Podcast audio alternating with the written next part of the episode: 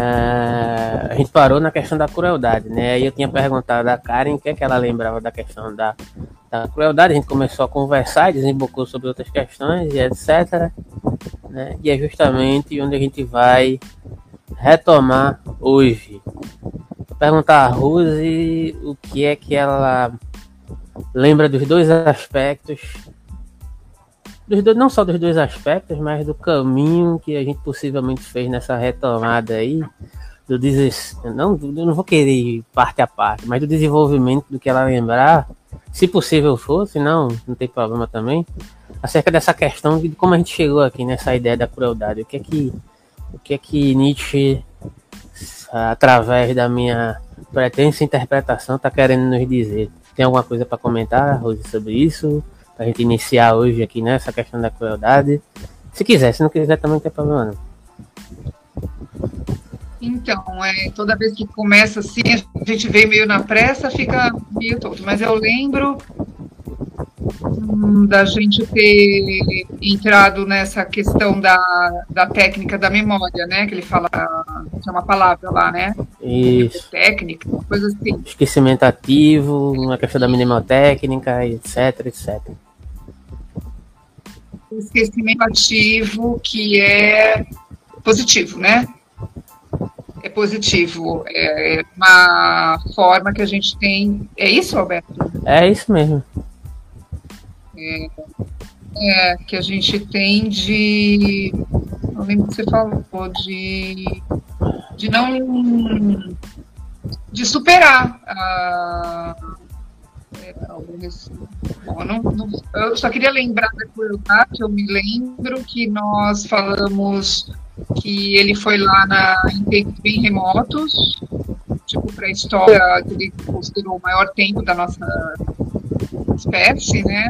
Uhum. E como isso, a, ele você discutiu lá a questão da crueldade como forma de é, eu lembro de, de revide, de, de revide não, não é vingança, mas de. Como você falaria a palavra? É, uma crueldade é um. Eu sei que você falou que é da, você tem que diferenciar essa questão da vingança que não existia, não é isso? No início. Não é que não existe, é que ela não funda... é um é que ela não é primordial, no caso, nesse sentido aí. Sim. Porque, cadê? Deixa eu só ver aqui. Exato, não. Deixa eu retomar aqui a questão aqui. Enfim, referente a questão que... que eu lembro também ficava, ficava difícil para gente, é difícil para gente entender hoje que é um mundo bem mais pasteurizado, né? Psicologizado e que ninguém a crueldade é uma constante na espécie. Isso, e aí isso. ele vai falar depois da justiça, tem um caminho aí que ele, que ele monta, que a gente pode até retomar. Isso, o principal dessa questão é justa... É, a, a questão, ele começa refletindo lá no início da segunda dissertação sobre a questão, hum, não, não, não diretamente, mas desenvolvendo a questão da consciência. Como é que surgiu a consciência? Né? Aí ele diz que nem sempre o homem foi esse animal que possuía essa, essa tal memória ligado a esse tipo específico de consciência. Em um determinado momento ele tinha muito mais disponibilizado acerca da sua psicologia, vou chamar aqui, uma certa psicodinâmica humana, um tipo de esquecimento ativo. Em algum momento aconteceu alguma coisa com ele, né, que ele passou passou a haver um processo dentro desse procedimento de esquecimento que interrompia esse processo de esquecimento, que marcava ele a fogo, que era um processo de mortificação do corpo, né? e automaticamente, como Nietzsche não entende que o corpo é algo separado da, da mente, né? por isso que a gente fala toda vez, quando menciona Nietzsche, de uma é, psicofisiologia, uma, uma, uma, certo? Nesse sentido, porque não há essa distinção entre corpo e alma, né? É, essas marcas no corpo geram, de certa forma, uma interrupção desse procedimento de esquecimento ativo, que para Nietzsche é uma tendência à saúde. Né?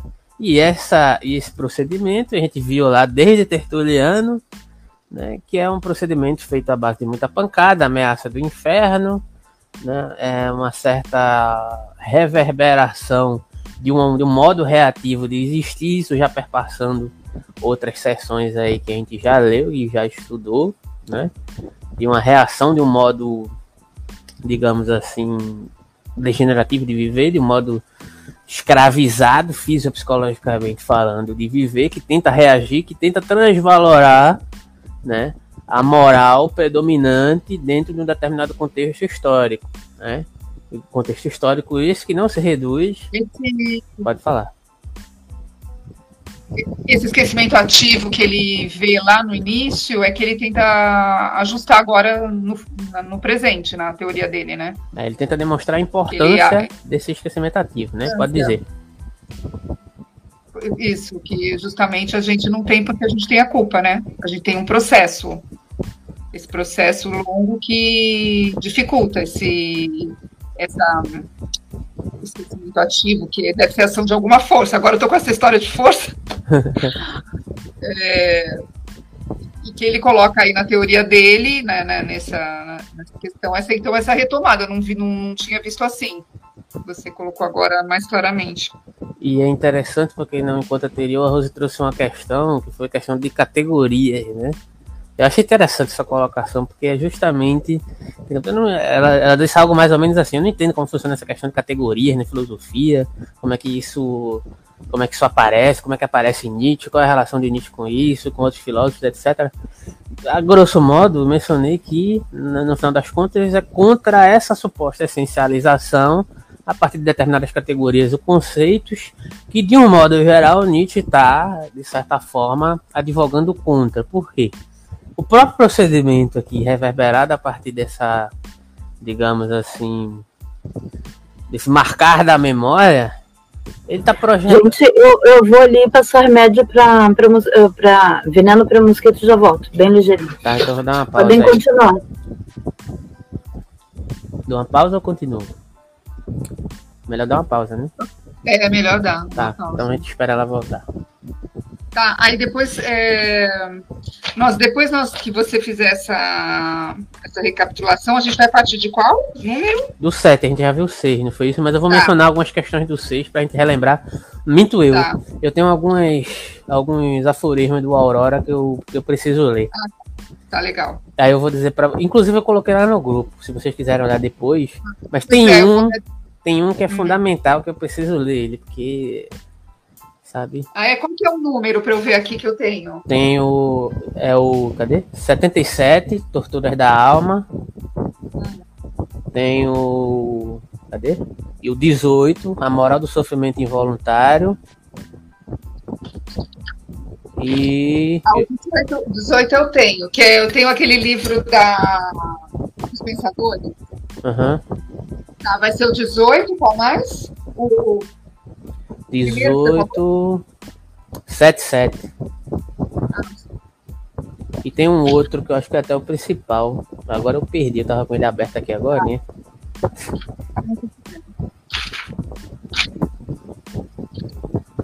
Acho que é o 112. É 112. Eu acho que é o 112 mesmo. Voltei.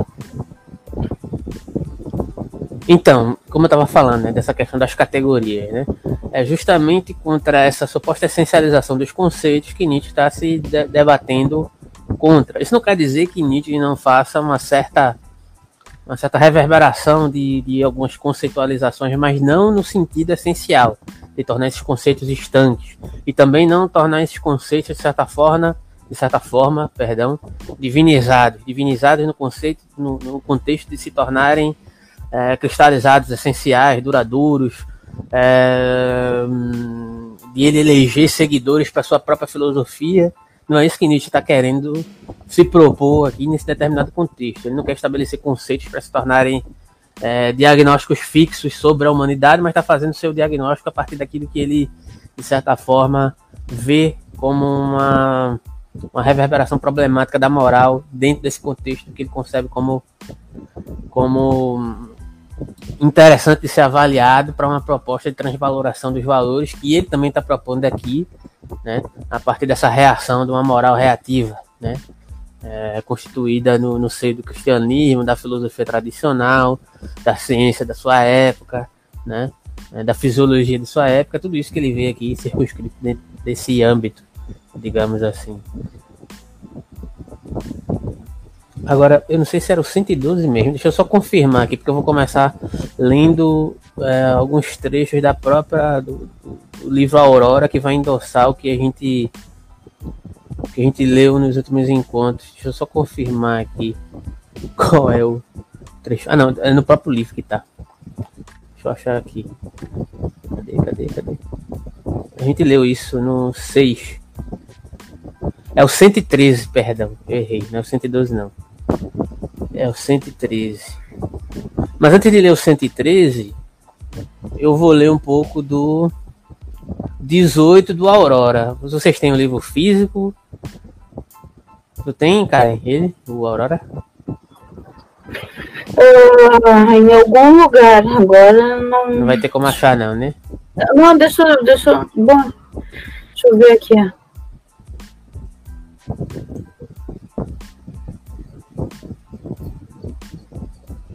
Eu acho que em Dawson ele fala um pouco sobre a crueldade, né? E ele remete no final do 6, ele mesmo cita a si mesmo ali. Né?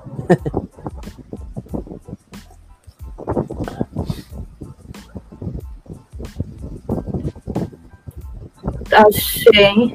Achou? Achei. É o 18. Eu não sei se a vai estar tá igual. Né? Organizar a sociedade?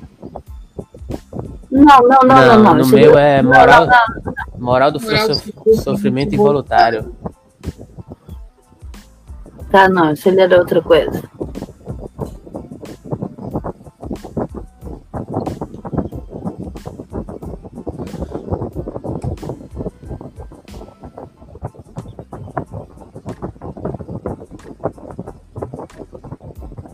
São três aforismos, na verdade, mas eu vou ler. Esse é um pouco longo, mas a gente, eu acho que é interessante dar uma lida. E no 113, eu acho que ele dá um desenvolvimento nessa ideia aí. Pra gente refletir sobre o que vai vir agora. Tá. Achei. Achou? Pronto, vamos lá. Não sei se a, tradu a tradução tá igual, mas enfim. Né? Qual é a alegria mais elevada para os homens em guerra nessa pequena comunidade, constantemente em perigo, onde reina a moralidade mais rigorosa? Quero dizer, para as almas vigorosas, vingativas, odiosas, pérfidas, desconfiadas, preparadas para o pior, endurecidas pelas privações e pela moral. A alegria da crueldade. De igual modo, em semelhantes almas, em tais circunstâncias, é uma virtude ser inventível, inventivo e insaciável na crueldade.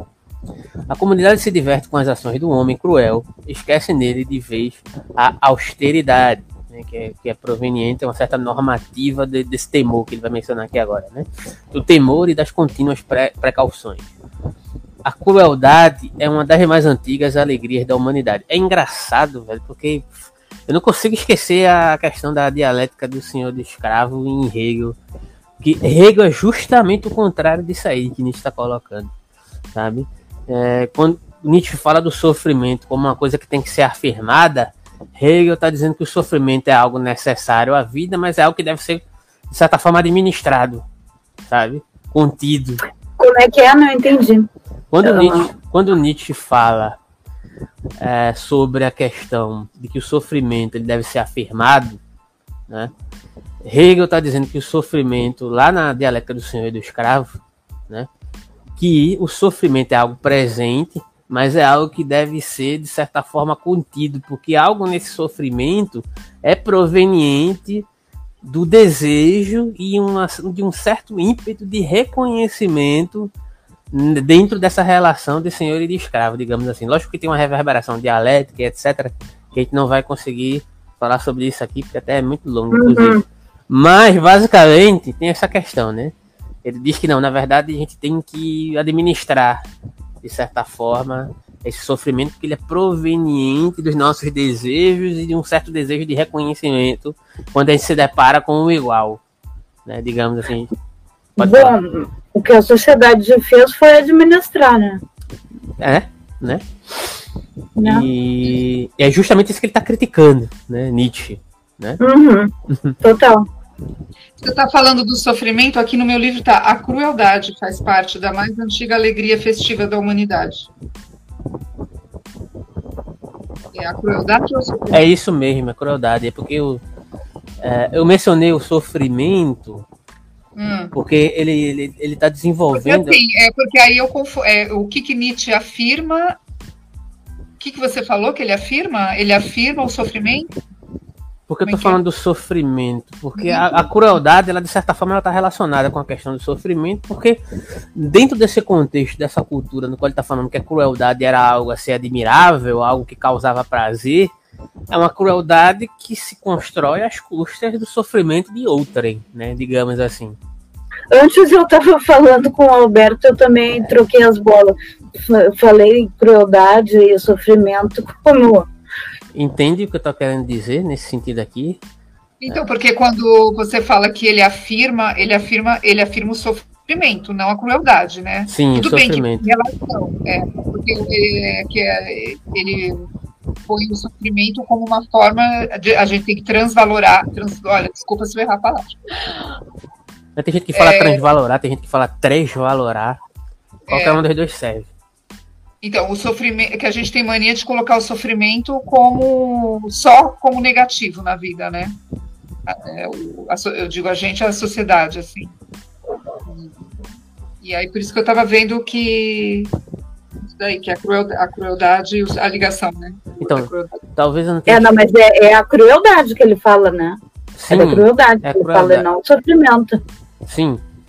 Né, talvez eu não tenha explicado bem nesse contexto aí, porque é o seguinte, quando eu tô me referir a Hegel, né, Hegel fala de uma certo de uma certa relação que aparece aí nessa uh, nesse ímpeto de reconhecimento da relação de senhor e de escravos, que de certa forma é um embate dos desejos, né, digamos assim, do desejo de um e de um outro que aparece em determinado contexto. Só que Hegel também vai falar de uma certa psicologia. Não existe o tipo senhor e o tipo escravo, mas existe uma duplicação, digamos assim, de algo que Hegel chama de ser em si, que é como se fosse é, dois, duas questões psicológicas que abarcam o indivíduo, que se dialogam entre si a partir de uma questão da perspectiva do escravo e do senhor, né? Dependendo de como se dá essa relação, né? É, é como vai, é, digamos assim, se relacionar a questão do meu desejo em relação com o outro, porque Hegel diz, assume isso, é, digamos assim, majoritariamente, que esse desejo é um desejo, digamos assim, né? É, inevitavelmente esse conflito humano, né? De se sobrepor ao outro e no, no final das contas é um desejo de, inclusive, é, de, de, de fazer que o outro sucumba, né? Só que isso para Hegel deve ser contido, né? que está, de certa forma, delegado a, a uma questão de uma de fazer ódio a um tipo de austeridade, que é o que Nietzsche está criticando aqui, uma certa normativa do desejo e da relação de mim para com o outro, quando eu me reconheço no outro, de certa forma. Eu me reconheço a partir de parâmetros racionais, inclusive. Em Hegel, ele tenta não deixar nenhum espaço para irracionalidade, né? Então, diante desse processo de um determinado reconhecimento, eu me reconheço no outro a partir dessa mediação da racionalidade e, de certa forma, eu tenho uma possibilidade de me comedir acerca dos meus ímpetos. Isso Hegel falando. Por que eu coloquei essa questão aqui relacionado à ideia da crueldade em Nietzsche? Porque essa crueldade em Nietzsche, e aí eu estava até mencionando com a Karen aqui em determinados aspectos, ela está ligada a um certo sentido positivo da crueldade que existe na vida é, do ser humano e nesse contexto específico ao qual a gente está se referindo. Né? Não era algo que deveria ser negado nesse determinado contexto, mas era algo, inclusive, que a sociedade se orgulhava né, de ter. Inclusive colocando em evidência esse ímpeto de sobreposição sobre o outro, fazendo disso algo de positivo. Né? A, a Nietzsche está dizendo que a gente tem que fazer isso, a gente tem que subjugar o outro, tem que ser cruel com o outro, e etc, etc. Não necessariamente, ele está fazendo um diagnóstico acerca de como era e, o que é que isso se tornou. Como é que nós dev deveríamos lidar com isso nesse determinado contexto? E aí é problema nosso, né? Digamos assim. Não sei se eu consegui me explicar. Então, necessariamente, né, essa, essa relação da crueldade, do exercer da crueldade, ele está relacionado com o sofrimento próprio, no sentido de eu poder me exercer ou não, ou exercer a minha crueldade ou não.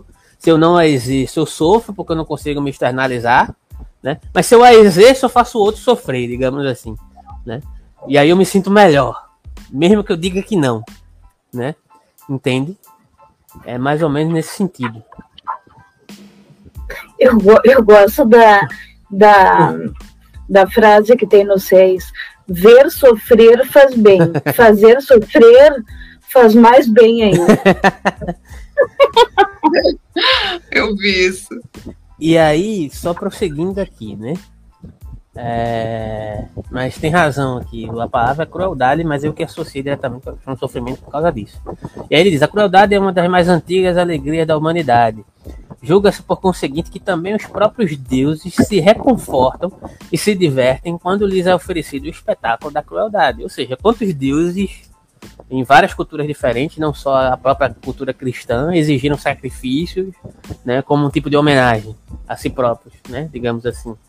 Então, de tal modo que a ideia do sentido e do valor superior que há no sofrimento voluntário e do martírio escolhido livremente é introduzida no mundo. Pouco a pouco, o costume estabelece na comunidade uma prática conforme a essa ideia. Doravante se desconfia de todo bem-estar exuberante e se recobra a confiança cada vez que se está num estado de grande dor. Então se diz que os deuses poderiam ser desfavoráveis por causa da felicidade e favoráveis por causa da infelicidade, desfavoráveis e de modo algum compassivos.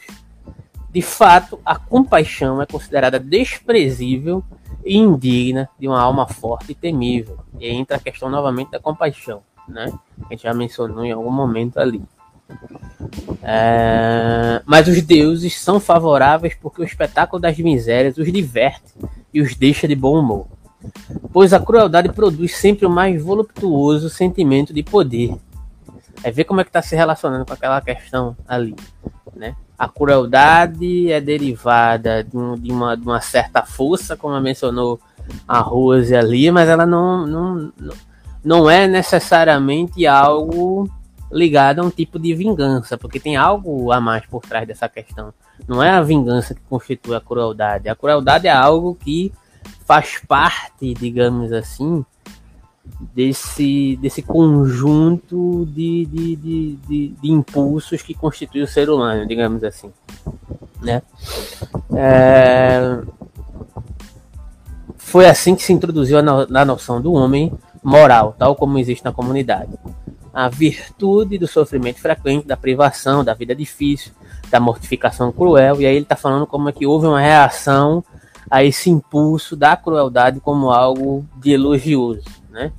Não para repeti-lo ainda como meio de disciplina, de domínio de si, de aspiração à felicidade pessoal, mas como uma virtude que dispõe favoravelmente para a comunidade os deuses maus, porque ela eleva incessantemente a eles a fumaça de um sacrifício expiatório. É o contraponto da questão. Né? Todos os chefes espirituais dos povos que se mostraram capazes de pôr em movimento o lodo preguiçoso e terrível dos costumes tiveram necessidade, além da loucura, do martírio voluntário para ter crédito e, como sempre, antes e acima de tudo, crédito neles mesmos. Quanto mais seu espírito seguia novos caminhos, sendo consequentemente atormentado por remorsos e temor, mais eles lutavam cruelmente contra sua própria carne, contra seus próprios desejos e sua própria saúde, como para oferecer à divindade uma compensação em alegrias, para o caso de ela se irritar por ver os costumes negligenciados e combatidos em favor de objetos novos. Não se deve imaginar, contudo, com demasiada complacência que hoje estamos inteiramente desembaraçados de semelhante lógica do sentimento, que as almas mais heróicas se interroguem a respeito em seu foro íntimo. A menor passo à frente do domínio do livre pensamento e da vida individual foi conquistado em todas as épocas com torturas intelectuais e físicas. E não apenas a marcha para frente, não. Toda espécie de marcha, de movimento, de mudança necessitou de inumeráveis mártires ao longo desses milênios que procuravam seus caminhos e que edificavam bases, nas quais, é claro, não se pensa quando se fala desse espaço ridiculamente diminuto na existência da humanidade e que é chamado História Universal. E mesmo no domínio dessa história universal, que não é no fundo senão o barulho que se faz em torno das últimas novidades, não existe tema mais essencial e mais importante que a antiga tragédia dos mártires que queriam pôr o lodo em movimento.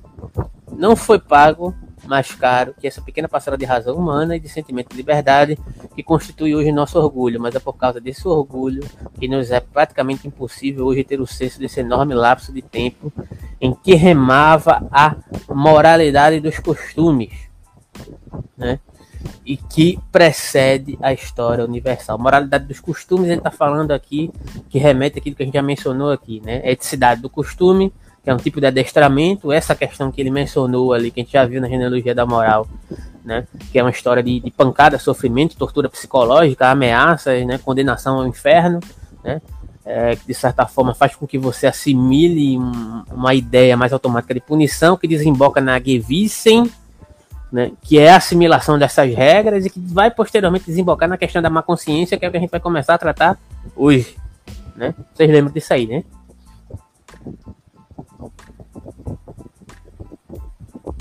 Caiu, feio. Eu, eu tenho anotado aqui.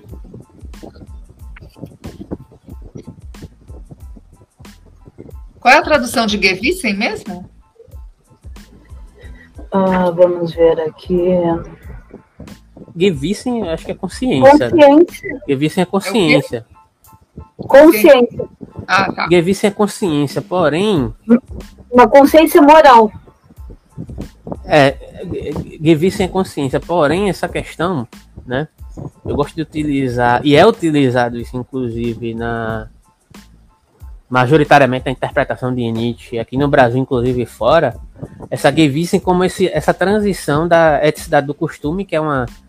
Eu, o meu orientador ele usa inclusive o exemplo do gato. O gato tá ali, sei lá, mijando em, na sua casa, em um determinado local, né, urinando ali.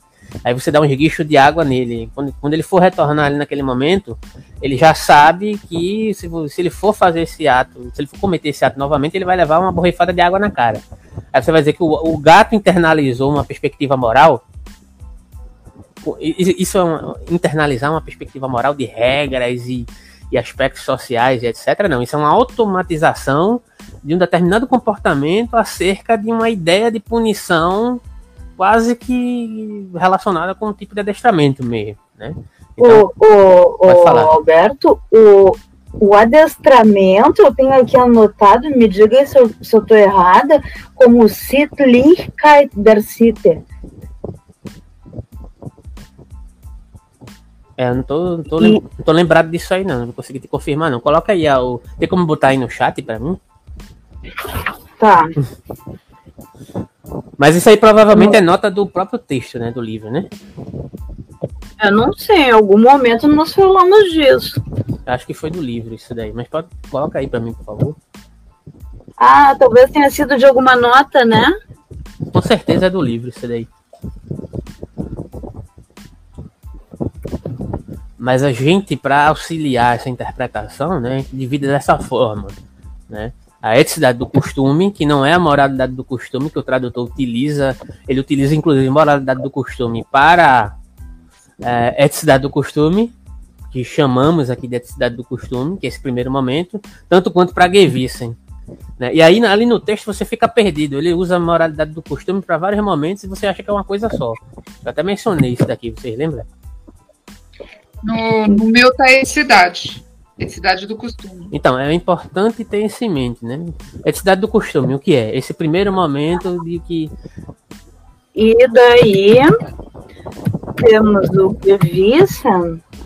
Que é o momento da assimilação moral, das regras e etc. Né? Digamos que assim.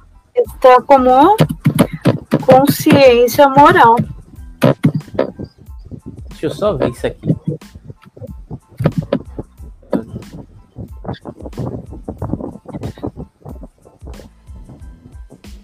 Só dar uma olhada aqui rapidinho.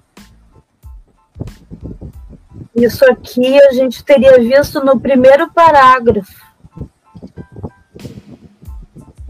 Nem copiou. Deixa eu achar aqui.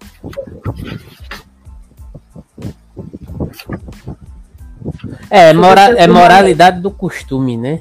A tradução que se faz.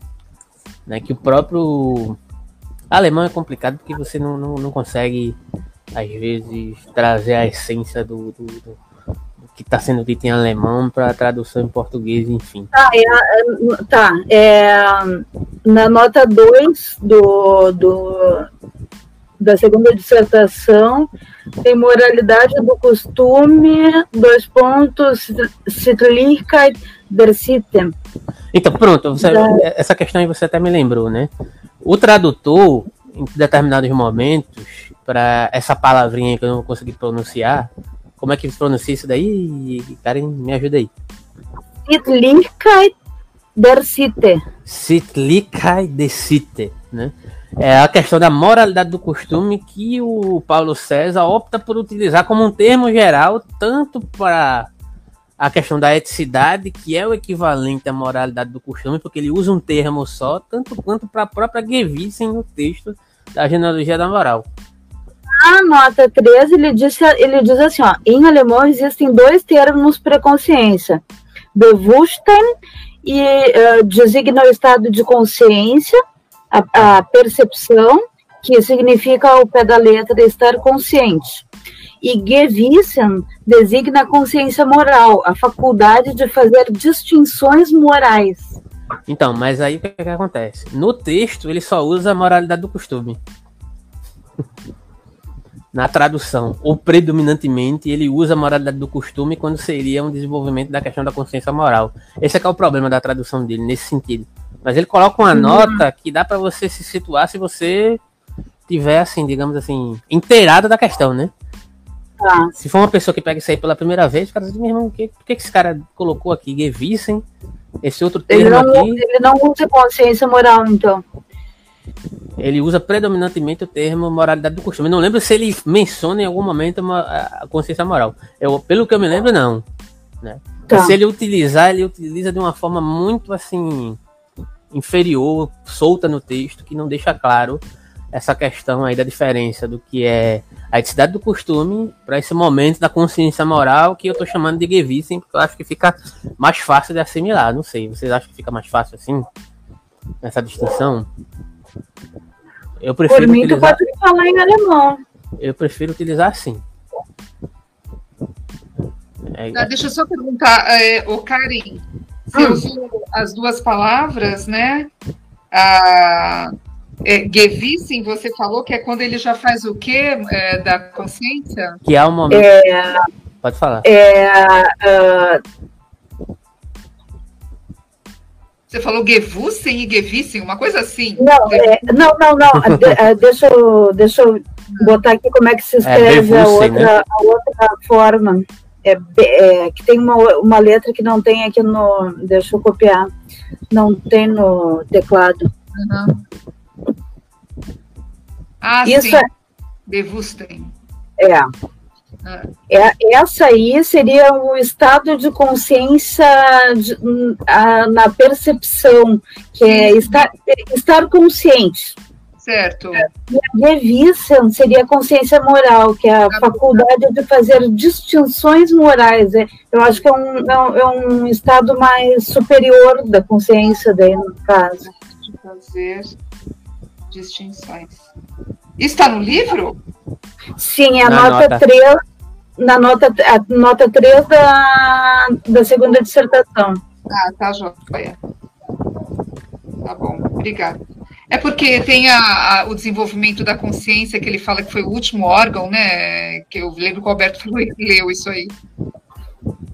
Que é, é o desenvolvimento da percepção e da e depois então vem essa, essa vamos dizer evolução que ele não usa né, essa palavra mas essa distinção quando a gente passa a fazer distinções né? tem essa interessante então é isso né só continuando aqui o texto cadê eu não lembro agora onde eu parei vocês estavam acompanhando aqui ah, não, não me lembro, parou. O meu estava escrito assim, você estava falando da eticidade, eu falei que era eticidade, você usa moralidade, né? Então, meu está diferente do seu, mas esse orgulho que nos torna quase impossível sentir afinidade. Assim, eu não, eu não sei qual é porque eu tinha me perdido aqui. Enfim, em resumo, eu não gosto desse termo moralidade do costume porque ele totaliza. Então eu prefiro utilizar eticidade do costume, né, que é proveniente desse primeiro termo aqui que a Karen colocou. Né. A Gewissen é um momento posterior, né, que é a assimilação de regras e distinções morais a partir da, da, da distinção de determinadas questões. E o Bewusstsein já é um outro sentido de consciência. Né? E posteriormente vai desembocar da, da questão da eticidade do costume, da Gewissen, na questão da má consciência. Né? Mas aqui no texto da Aurora, só para concluir, né? Ah, cadê? Sei que eu parei na questão da história universal, né? Mais ou menos assim. A existência da humanidade que é chamada história universal?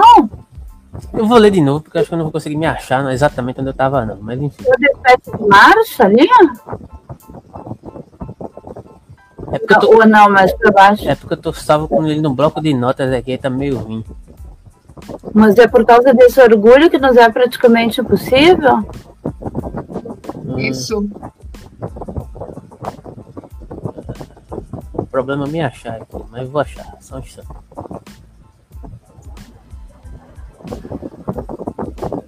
De liberdade que constitui hoje nosso orgulho, mas é por causa desse orgulho achei. Que nos é praticamente impossível hoje ter o senso desse enorme lapso de tempo que remava a moralidade do costume, dos costumes você vê que ele utiliza. Pronto, foi aí justamente que a gente foi para voltou para essa questão dos termos, né?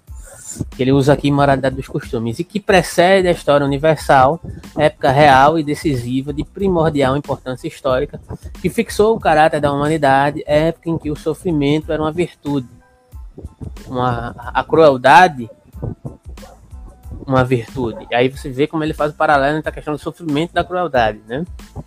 Virtude, a vingança, uma virtude. A negação da razão, uma virtude. E que, pelo contrário, o bem-estar era um perigo. Nietzsche fazendo um convite a viver a vida doidada, né? Aí eu ia me dar bem nessa época. é, e a sede de saber, um perigo. A paz, um perigo. A compaixão, um perigo. A incitação à piedade era uma vergonha. Trabalho, uma vergonha. A ah, muito bom, adorei. A loucura, algo de divino. A mudança, algo de imoral. Prem de perigo. Pensais que tudo isso se modificou e que, por conseguinte, a humanidade mudou de caráter? Ó, oh, conhecedores do coração humano, aprendam a conhecer-se melhor. Eu acho que ele fecha com chave de ouro, né? Essa questão aí. Né? Porque ele está dizendo que é necessário arriscar-se, é necessário se dispor ao perigo e é, e é algo que de certo modo, eu acho que até foi um, um vídeo que eu fiz sobre essa questão da vontade de potência, que até a Karen comentou, né? Que dentro da própria vontade de potência está contida a sua própria degenerescência, a sua própria destruição, porque é algo que faz parte da própria vida se, se consumir por ela mesma, digamos assim. Né? Foi, foi, até uma pergunta uma vez que eu coloquei assim, meio que sorrateiramente pro Vassolé, uma vez na época que ele fazia mais lives no Instagram despoja, despojadas, etc. E ele respondeu assim, de uma forma até interessante, nesse sentido que eu estou falando aqui. Eu até coloquei o corte lá no Instagram. Que dentro da vontade de potência, essa, esse elogio à vida tem esse impulso ao perigo, tem esse impulso a, a sucumbir, porque faz parte da própria vida. Então, não faz parte de uma vida, digamos assim, que se pretende pujante querer a paz, querer essa essa, digamos assim, essa quietude, querer de certa forma um cessar do perigo, porque inevitavelmente isso vai te atingir em algum momento. É, não tem como viver para sempre, não tem como viver para sempre longe de, de qualquer tipo de adoecimento.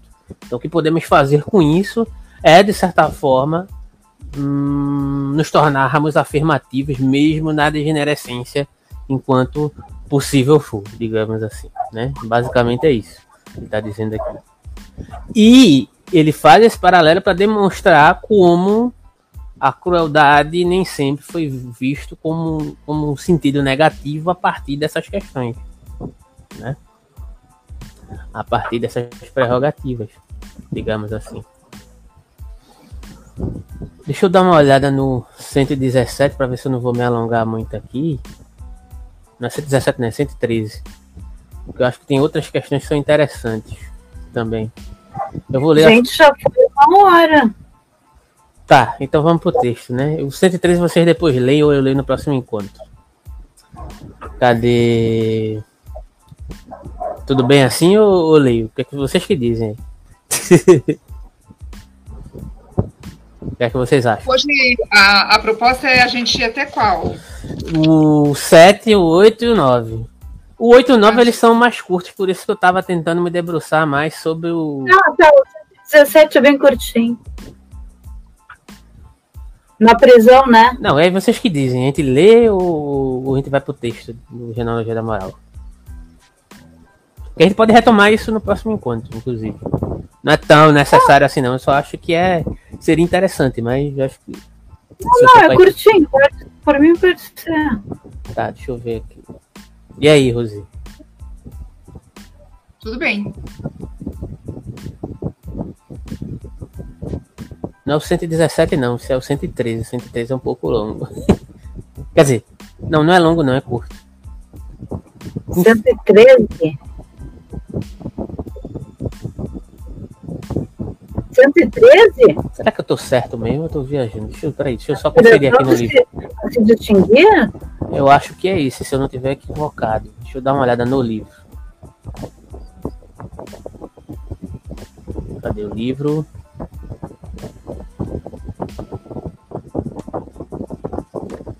Cadê o livro?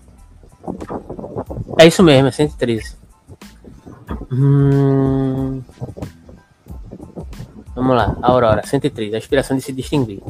Aquele que aspira a se distinguir tem constantemente o olho no vizinho e quer saber quais são os sentimentos deste. Mas a simpatia e o abandono, isso aqui é interessantíssimo, cara. Isso aqui é sensacional. De que essa inclinação tem necessidade para se satisfazer, estão muito longe de serem inspirados pela inocência, pela compaixão e pela benevolência. Tentamos, pelo contrário, perceber ou descobrir de que maneira o próximo sofre interna e externamente. Você lembra da frase que você disse agora há pouco? Né? Hum, uhum. Qual foi a frase que você disse agora há pouco? Uh, como é que é mesmo? Fazer uh, sofrer, etc. É melhor ainda. Ver sofrer é, faz bem. Fazer sofrer faz mais bem ainda. Pois é, faz parte desse argumento aqui, viu? Prestem atenção. Tentamos, pelo contrário, perceber ou descobrir de que maneira o próximo sofre interna e externamente. Ou seja, como eu digo, o que que Nietzsche está dizendo aqui? Que no fundo de toda compaixão, o que tem, na verdade, é um, uma inclinação né, por se inteirar do sofrimento do outro, porque nisso tem que constituir-se um prazer digamos assim. Ah, isso aí, isso aí a questão da compaixão é. para mim foi, foi o, o, primeiro livro que eu li, né, que depois que, da minha tentativa frustrada com Zaratustra, o livro que, que, eu me, que eu me apaixonei foi o Etia Homo, e ali ele pega a questão da compaixão muito bem. Né? Então, Etia Homo a gente vai ler, né, vai ler. E vai ser muito interessante fazer esse paralelo acho que vai servir muito de uma forma muito intensa para a gente retomar vários aspectos que possivelmente fiquem entreabertos aqui na genealogia da moral, porque é ótimo fazer isso nesse sentido. Mas enfim, aí você vê como está presente, né? Lógico, a, a compaixão pode só ser entendida nesses termos. Não, você pode interpretar de outra forma, mas Nietzsche está fazendo uma provocação aqui, né? E eu acho que tem uma tendência muito forte nesse sentido mesmo. Mas enfim, ele prossegue. Como perde seu autocontrole, cede a impressão de que nossa mão, nosso aspecto faz sobre ele. E mesmo quando aquele que aspira a distinguir-se, dá e quer dar uma impressão alegre, exaltante ou tranquilizadora. O que ele gozaria com esse sucesso não é o fato de ter alegrado, exaltado ou tranquilizado o próximo, mas de ter deixado sua marca na alma do outro. Vê que coisa nojenta isso aí. Mas é o que? É algo proveniente humano, né? demasiadamente humano, né? De, de, ter alterado a forma e de tê-lo dominado segundo a sua vontade. Ou seja, todo ímpeto de compaixão tem um ímpeto formador, um ímpeto hierarquizador. Quando eu me debruço para o outro oferecendo uma, um tipo de ajuda imbuída por esse tipo de, de, de, digamos assim, de formação da alma do indivíduo, né? Desse indivíduo que se constitui dessa maneira, ele está imbuído de uma certa forma de, é, digamos assim, de marcar o outro com suas impressões corpóreas. Isso é forte, né? Não acha, não? É, de lhe ter alterado de forma e de tê-lo dominado segundo a sua vontade. A aspiração a se distinguir a aspiração a subjugar o próximo, mesmo que seja de uma maneira indireta, mesmo que fosse pelo sentimento ou até mesmo só em sonho. Há uma longa série de graus nessa secreta vontade de domínio e para esgotar sua nomeação seria necessário quase escrever uma história da civilização. É o que mais ou menos ele tenta fazer aí na analogia da moral, né? Desde a primeira barbárie tosca até a dissimulação do refinamento e da idealidade do entia, mais uma vez o que está desenvolvendo, desenvolvendo na genealogia da moral. Né? A idealidade do entia é a história do Ocidente, né, do desenvolvimento do homem moderno, do cristianismo, da filosofia clássica, digamos assim, né, da ciência, da, da fisiologia de sua época e etc. Né? A aspiração a distinguir-se proporciona sucessivamente ao próximo para designar por seus nomes apenas alguns graus dessa longa escala. Primeiro a tortura, depois os golpes, depois o pavor, depois o espanto angustiado, depois a surpresa, depois a inveja, depois a admiração, depois a edificação, depois o prazer, depois a alegria, depois o riso, depois a zombaria, depois o gracejo, depois os insultos, depois outros golpes desferidos, depois torturas infligidas. Ali, no topo da escala, estão colocados o asceta e o mártir. Cada um sente a maior alegria justamente como consequência de sua inspiração a se distinguir em sofrer o seu oposto no primeiro grau da, grau da escala. O bárbaro inflige ao outro diante de qualquer se distinguir. O triunfo do asceta sobre si mesmo, seu olhar dirigido para dentro, percebendo o homem desdobrado num ser sofredor e espectador, que desde então não considera mais o mundo exterior senão para lhe juntar, de algum modo, lenha para sua própria fogueira, Vê só que interessante isso aqui. Peraí eu me perdi. Onde é que, onde é que tá? O triunfo do Asceta. Ah, o triunfo do Asceta. Ele tá tocando na questão de como vai surgir essa instrumentalização da má consciência em relação né?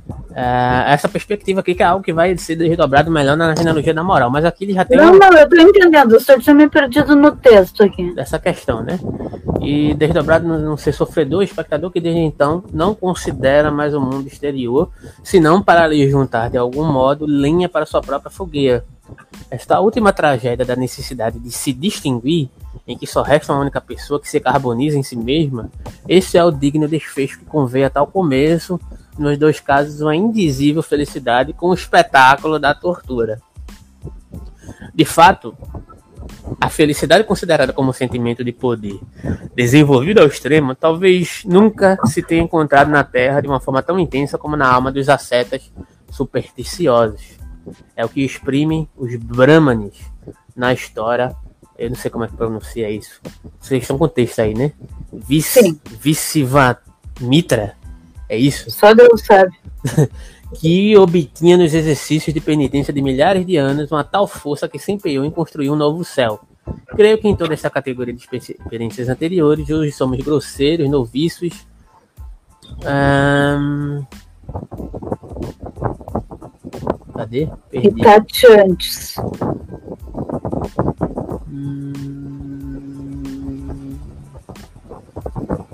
E tateantes adivinhadores de enigmas. Há quatro mil anos, sabia-se mais sobre esses infames refinamentos da fruição de si. A criação do mundo, então concebida por um sonhador hindu como uma operação ascética que um Deus impôs a si mesmo, talvez Deus tivesse querido se encerrar a natureza em movimento como num instrumento de tortura para sentir assim duplicados sua felicidade e seu poder. E mesmo supondo que fosse um Deus de amor e prazer para ele criar homens sofredores, sofrer diante deles de uma maneira divina e sobre-humana, uma tortura contínua e tiranizar-se assim a si próprio. Mais ainda, supondo que não era somente um Deus de amor, mas um Deus de santidade e de inocência. Que delírio não podemos imaginar no divino asceta quando cria o pecado, os pecadores e a condenação eterna sob seu céu e ao pé de seu trono uma enorme morada de tormentos, tormentos eternos e de eternos gemidos. não é totalmente impossível que a alma de um São Paulo, de um Dante, de um Calvino e de seus semelhantes não tenha um dia penetrado nos terríveis mistérios dessa volúpia de poder com relação a semelhantes estados de alma.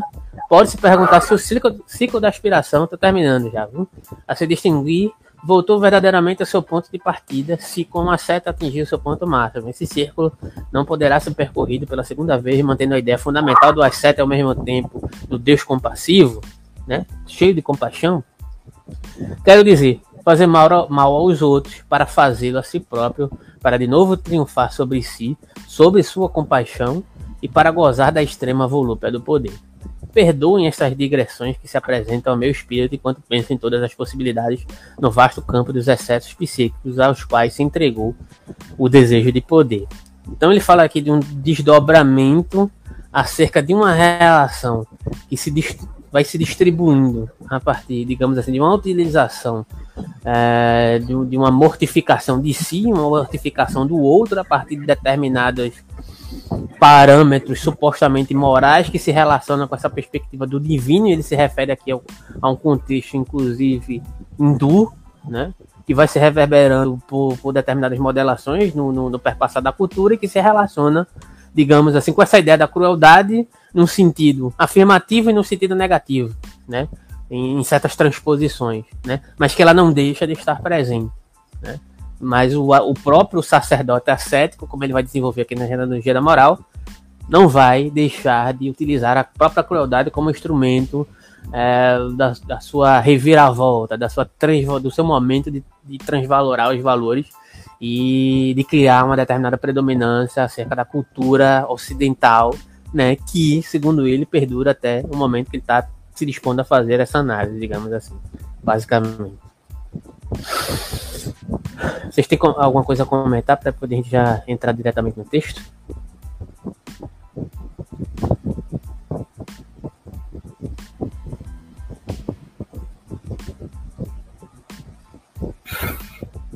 Hum, acho que eu não. Então vamos lá pro 7, né? 7. Com tais pensamentos, diga-se de passagem, não pretendo em absoluto fornecer água para os moinhos dissonantes e rangentes dos nossos pessimistas cansados da vida.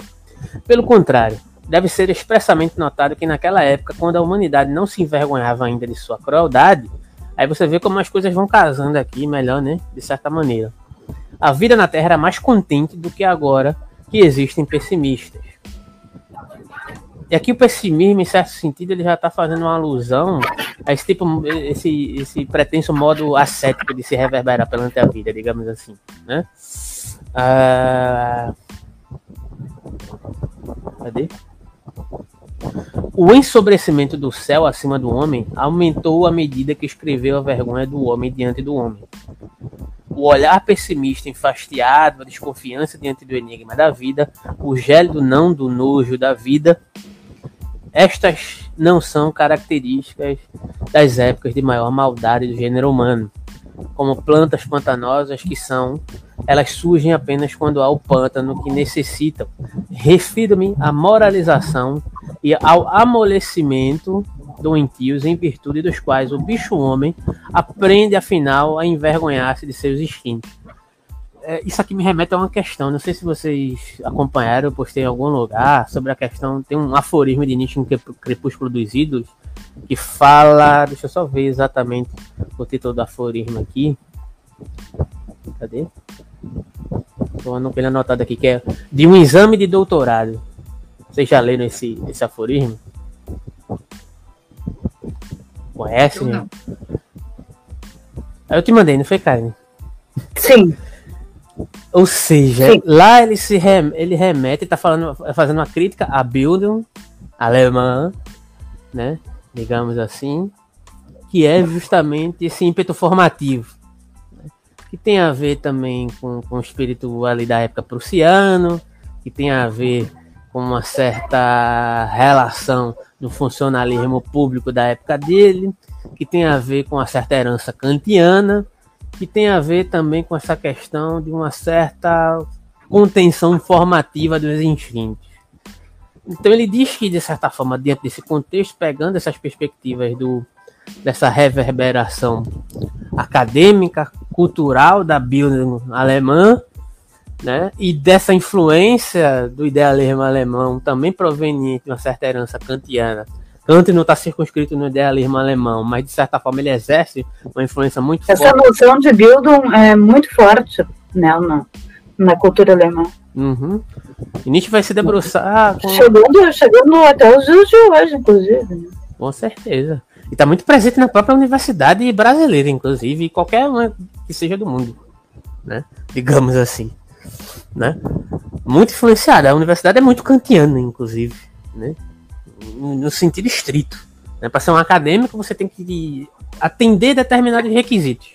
É, mas ah, infelizmente foi nos últimos tempos começou a ser tão estadunidense foi tão.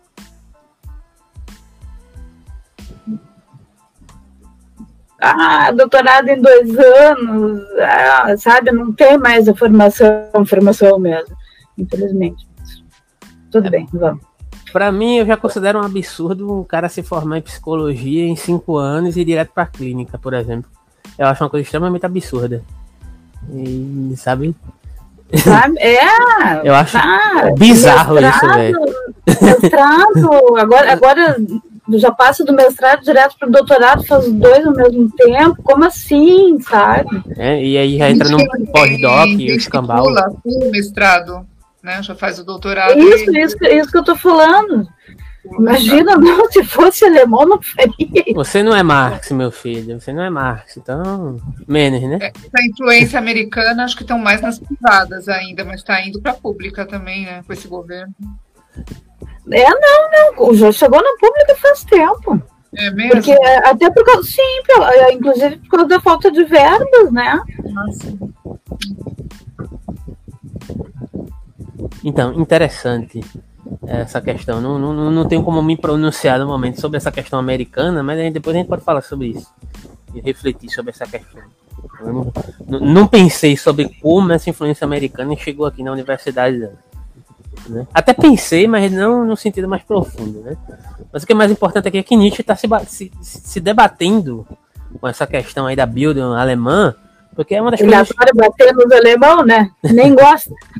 Porque é justamente esse ímpeto formativo que ele vai chamar nesse aforismo aí de Crepúsculo dos Ídolos de uma certa construção maquínica, olha só. Uma construção maquínica dessa, desse procedimento de, de produzir esse sujeito acadêmico, esse sujeito é, moderno acadêmico, kantiano, demasiadamente é, constituído às luzes dessa Bildung, né, digamos assim.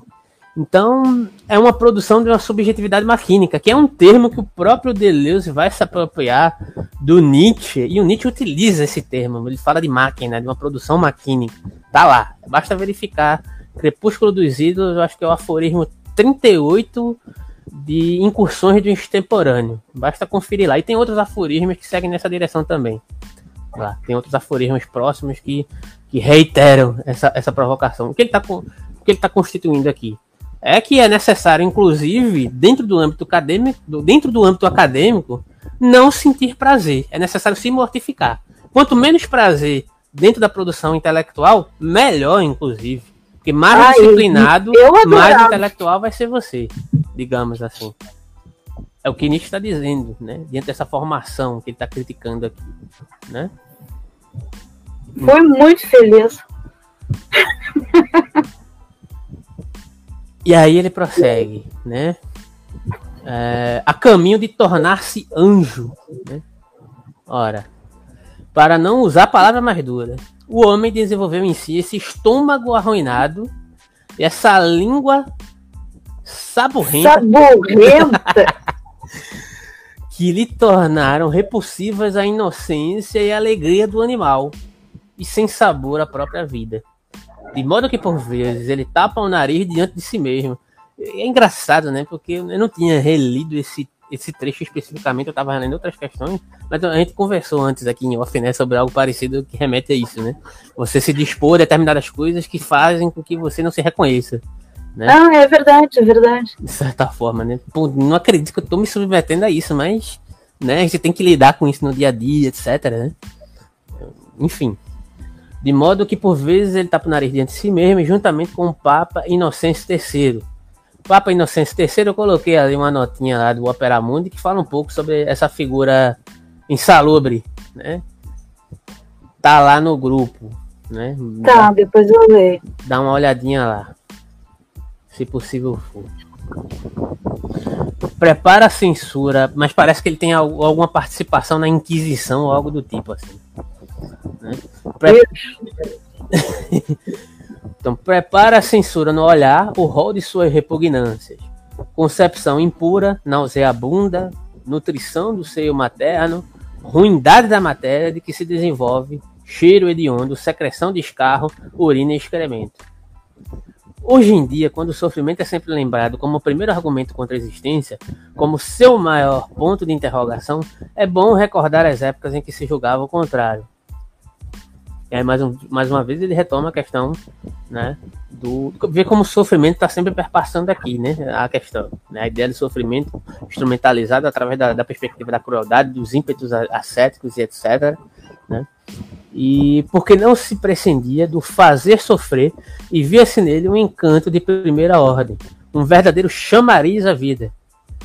Talvez então direi para o consolo dos fracotes, a dor não doesse tanto como hoje. Ao menos é o que poderia concluir um médico que tratou negros tomados aqui como representantes do homem pré-histórico. Olha essa! Vítimas de graves infecções internas que levariam ao desespero os mais robustos europeus, o que não acontece com os negros. A curva da sensibilidade humana à dor parece de fato cair extraordinariamente, quase de repente, assim que deixamos para trás os primeiros 10 mil ou 10 milhões de indivíduos da hipercultura. Quanto a mim, não tenho dúvida de que, comparados com uma noite de dor de uma única mulher, culta, histérica, os sofrimentos de todos os animais até agora interrogados com o bisturi para obtenção de respostas científicas simplesmente nada significam. Talvez possamos admitir a possibilidade de que o prazer na crueldade não esteja realmente instinto, apenas necessitaria, pelo fato de agora doer mais a dor de alguma sublimação e sutilização. E aí tem uma nota, né? Sim. É. É, ele manda ver a, uma nota em Além do Bem do Ó.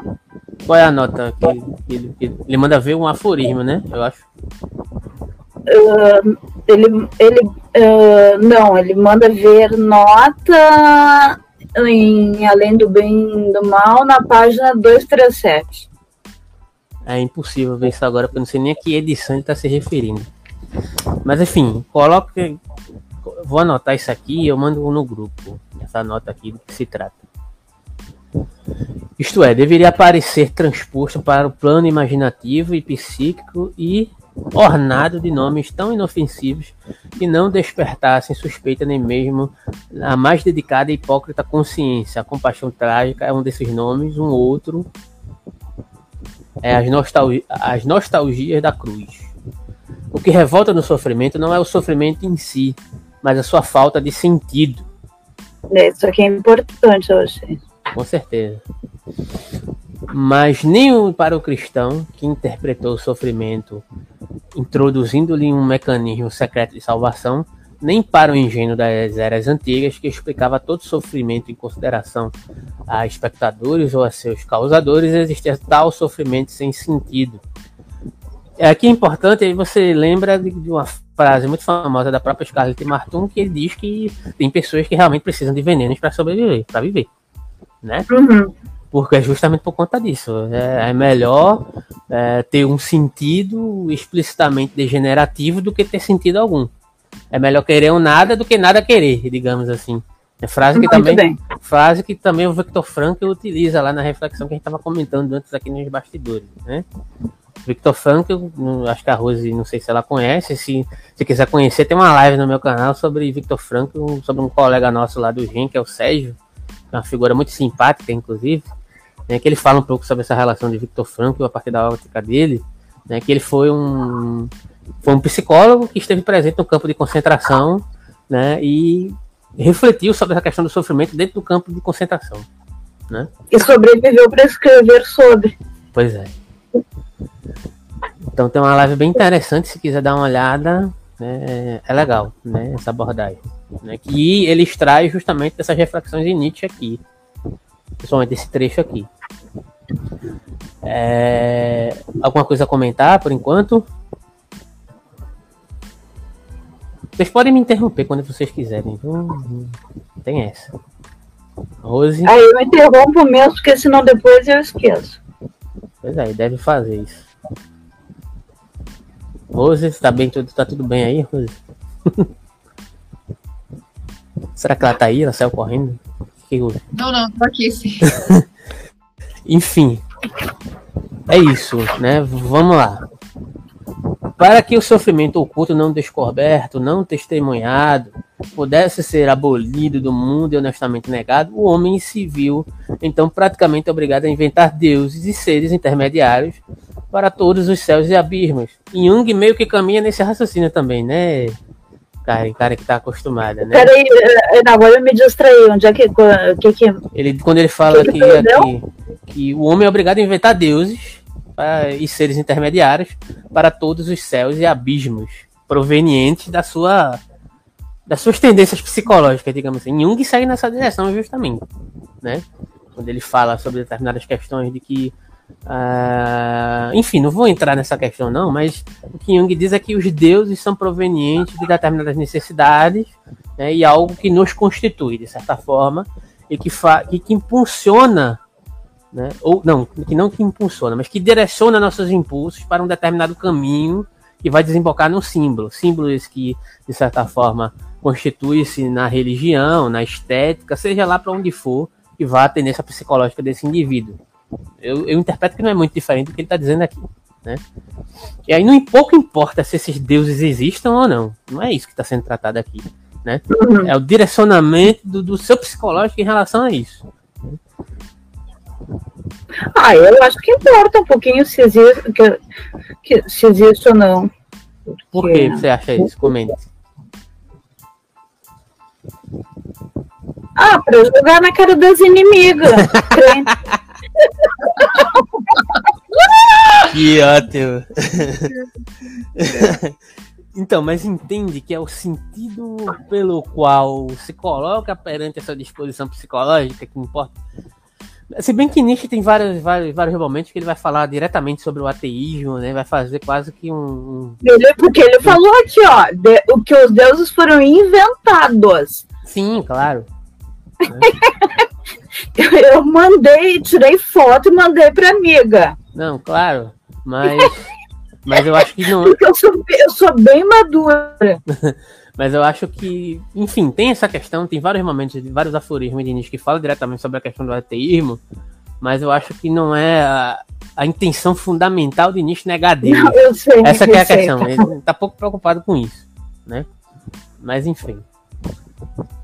E aí ele prossegue, né? Para que o sofrimento oculto não descoberto. Acho que eu voltei a inventar deuses e seres intermediários para todos os céus e abismos. Algo, em suma, que também vagueia no oculto, que também vê no escuro e que não dispensa facilmente o espetáculo interessante de dor.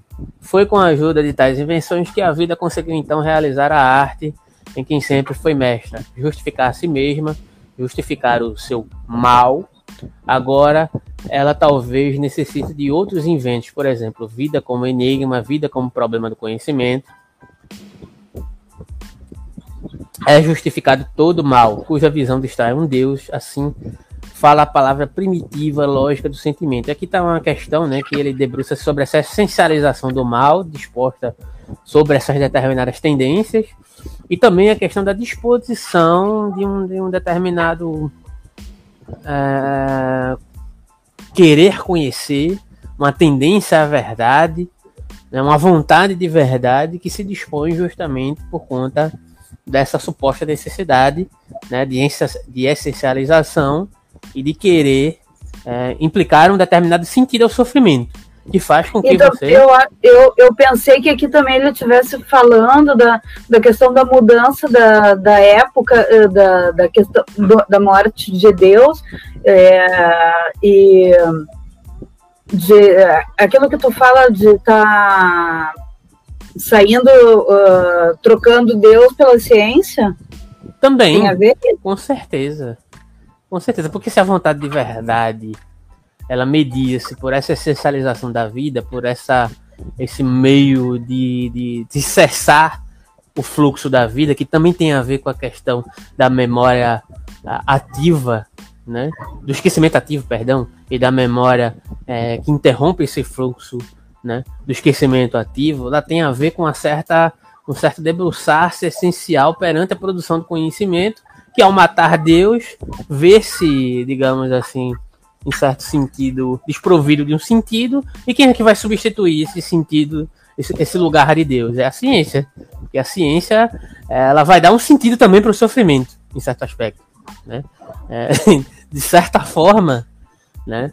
É, e aí eu não quero né, entrar nesse debate, mas certas disposições de diagnósticos psicológicos sobre um discurso específico diante da perspectiva do sofrimento que vai encontrar determinadas essencialidades em um discurso científico específico sobre o sofrimento, né, que vai poder dar um sentido a esse sofrimento, digamos assim, né, que é contemporâneo, inclusive, independentemente da vertente dentro da psicologia, psiquiatria que você é, um vai aderir, né? Mas assim, tem um sentido aplicado à questão do sofrimento, desenvolvido desde a época de Nietzsche, que também é proveniente da ciência, não é só da religião. Entende? Ele não está criticando só o cristianismo. Né? Por isso que é muito raso reduzir a crítica de Nietzsche ao cristianismo, porque tem outras questões envolvidas, a própria filosofia né? também. Né? A cultura, o modo de, de, modo de existir e etc. Enfim. Né? É, é justificado todo mal, etc, etc. Assim falava a primitiva lógica do sentimento, e apenas a primitiva, os deuses como amigos de espetáculos cruéis, ou até onde essa antiquíssima ideia ainda hoje não permeia nossa humanização europeia. Né? Ele está falando da reverberação disso aí na cultura, né? de um modo geral. Consulte-se Calvino eu tenho a impressão que eu tô repetindo isso aqui, não? Eu tenho uma coisa, eu tenho uma coisa aqui notada que eu não sei de onde é que eu tirei. Não, parece que ele mencionou isso aqui no próprio trecho de de Aurora que a gente leu agora há pouco, né? Com que olhos pensam vocês que os deuses homéricos olhavam o destino dos homens, o destino dos homens? Que sentido tinha no fundo as guerras de Troia e semelhantes trágicos horrores? Não há como duvidar eram festivais para os deuses, e na medida em que os poetas sejam nisso mais divinos, que os outros homens eram também festivais, festivais para os poetas, de igual modo, os filósofos morais da Grécia imaginaram depois dos olhos do Deus, a observar a luta moral, o heroísmo e o alto suplício virtuoso. Café, desce daí. Oxi. Eita, o gato deu para perturbar agora. Peraí. Fica quieto, rapaz. Enfim. É... De igual modo, os filósofos morais da Grécia imaginaram depois os olhos do Deus ao observar a luta moral, o heroísmo. Eu, eu, eu marquei essa frase aqui e botei um ponto de interrogação. Que frase? De igual modo, os filósofos morais da Grécia imaginaram depois os olhos do Deus ao observar a luta moral. Então, o que ele está fazendo aqui é uma analogia ao, ao, próprio trecho que ele mencionou aqui em Aurora. O que é que ele diz que havia no ímpeto antigo, o lugar, digamos assim, da, dessa relação sofrimento-crueldade, né? Dos impulsos. O que é que isso, como é que isso se relacionava em direcionamento, em um direcionamento em relação aos deuses? É, havia um tipo de moral que constituía a partir de uma reverberação cultural, de uma constituição humana naquele determinado contexto cultural, que não negava o aspecto da crueldade, mas que colocava a questão da crueldade como um momento festivo que fazia uma ornamentação aos deuses, que esses sim, né, observava, que tratava essa relação para com os deuses em um determinado sentido de que como, como grandes espectadores, né, digamos tá, assim. não, isso sim, mas quem são os filósofos morais? A Platão, né? Platão. Ah, tá. Aristóteles. Aristóteles, é, alguns pré-socráticos, né? Tá. Digamos tá. assim. Enfim. Tá, pode continuar. Aquela tão ousada, tão fatídica invenção de filósofos feita então pela primeira vez na Europa, a do livre-arbítrio, nota 9. 9. Uh, livre-arbítrio, Freiwillen, literalmente vontade livre da absoluta espontaneidade do homem no bem e no mal não teria sido feita sobretudo para adquirir o direito de pensar que o interesse dos deuses no homem, na virtude humana, não poderia jamais se esgotar? Nesse palco da Terra jamais deveriam faltar coisas realmente novas, tensões, intrigas, catástrofes realmente inauditas. Um mundo concebido de modo inteiramente determinista seria previsível para os deuses, tornando-se logo cansativo razão suficiente para que esses amigos dos deuses, dos filósofos, não lhe expusessem um tal mundo. Toda a humanidade antiga é plena de terna consideração pelo espectador, sendo um mundo essencialmente público, essencialmente visível, que não sabia imaginar a felicidade sem espetáculos e festas, e como já disse, também no grande castigo há muito de festivo. E ele também tem uma, uma uma questão que remete à questão do guerreiro da Areté, né? Porque de certa forma é, aquela a dimensão do agon ou da agonística que reverbera um tipo de conflito administrado por um tipo de normativa reverberada daquela cultura pressupunha né, uma certa exibição aos deuses, um certo modo específico de se relacionar com os deuses diferenciados, digamos assim né? Que não estava Eu achei muito engraçado que uh, como se os deuses tivessem dado o livre-arbítrio, porque senão ficariam entediados. é, então, para tentar resumir aqui esse trecho aqui, para a gente prosseguir para o 8. Né? Nietzsche desenvolve. A não ser que vocês tenham comentar alguma coisa aqui, vamos? Nietzsche vai fazendo o desenvolvimento da, da questão da crueldade a partir daqui, né? É, ele insiste na questão de que é, falando sobre a questão dos pessimistas, né?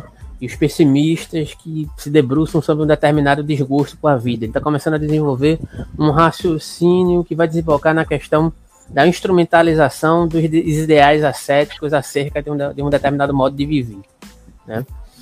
Então, ele fala sobre essa questão do pessimismo, que de certa forma, é, o pessimismo não necessariamente ele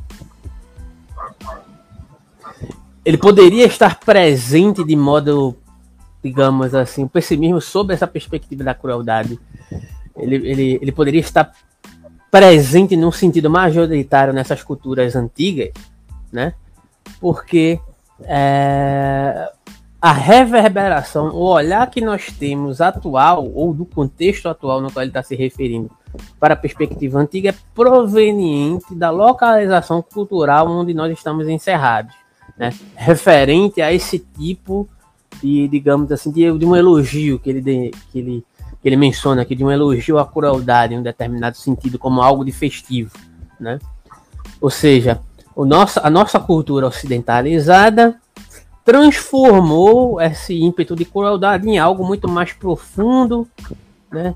É, delegado a um tipo de subterfúgio, algo muito mais refinado, né? Como se fosse possível negar esse ímpeto da crueldade, em um certo sentido. Né? Então, hoje em dia, nós temos que nos envergonhar dessa crueldade, temos que negá-la, inclusive. Né? Não, eu não, eu não, eu não sou uma pessoa cruel, eu não, isso aqui, isso não faz parte de mim, não. Eu sou, eu sou cristão, né? digamos assim, né? dando um exemplo assim bem tosco. Né?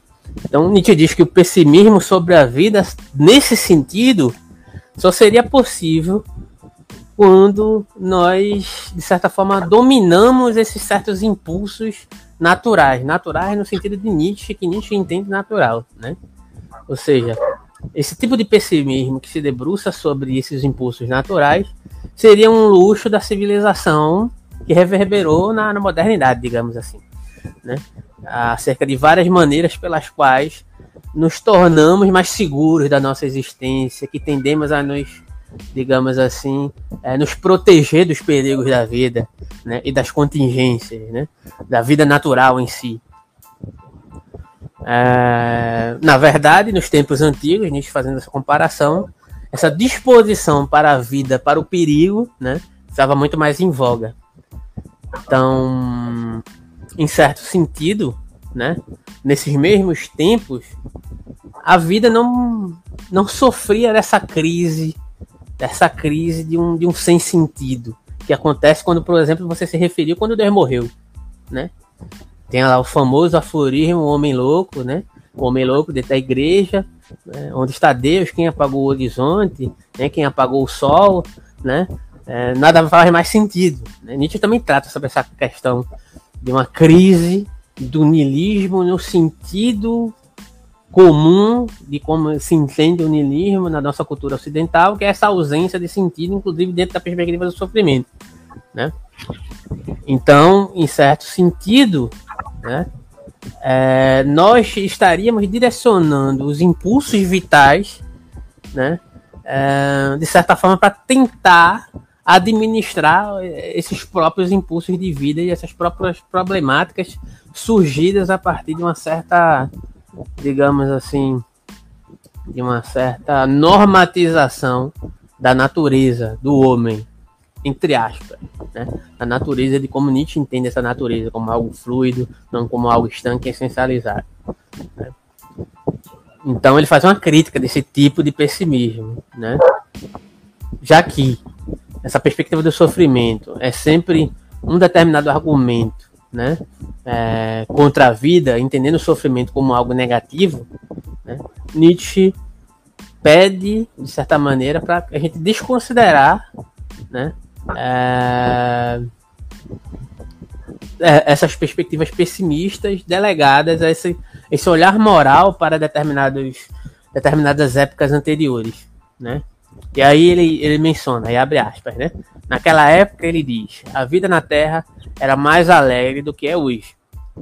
Na verdade, o que ele está querendo dizer também com isso, né, e aí fecha aspas, é que a imposição do sofrimento, né, era um tipo de isca sedutora para a vida que negava esse modo pujante de se relacionar com determinados impulsos provenientes, inclusive do modo de se relacionar com a crueldade e com o sofrimento, digamos assim. Né? Então, se nós observarmos se a dor naqueles tempos, como ele mesmo diz, não doía tanto quanto agora, o que, é que isso pode querer dizer? E aí tem uma citação aqui que remete a Gaia Ciência número 48, que vale a pena dar uma olhada, no qual ele desenvolve um pouco mais essa questão desse argumento. Eu não vou ler agora, porque senão a gente não consegue nem ler o 8. Né? Mas aí, se não for muito grande, eu coloco lá no grupo. Mas se quiser anotar, né, Gaia Ciência número 48. Então, o que ele discute ainda é a angústia e a miséria, né? E o grau de sofrimento fisiopsicológico, né? Que é, como isso como isso como, como, como a humanidade lidava com essa questão em outras épocas, né? É, então dentro Posso... desse pode falar. É, tá, ele não faz uma apologia à crueldade, né? Ele, ele coloca como é que era antigamente, como é que uh, como é que sublimaram, uh, como é que esconderam isso, sentindo nojo da crueldade em si mesmos.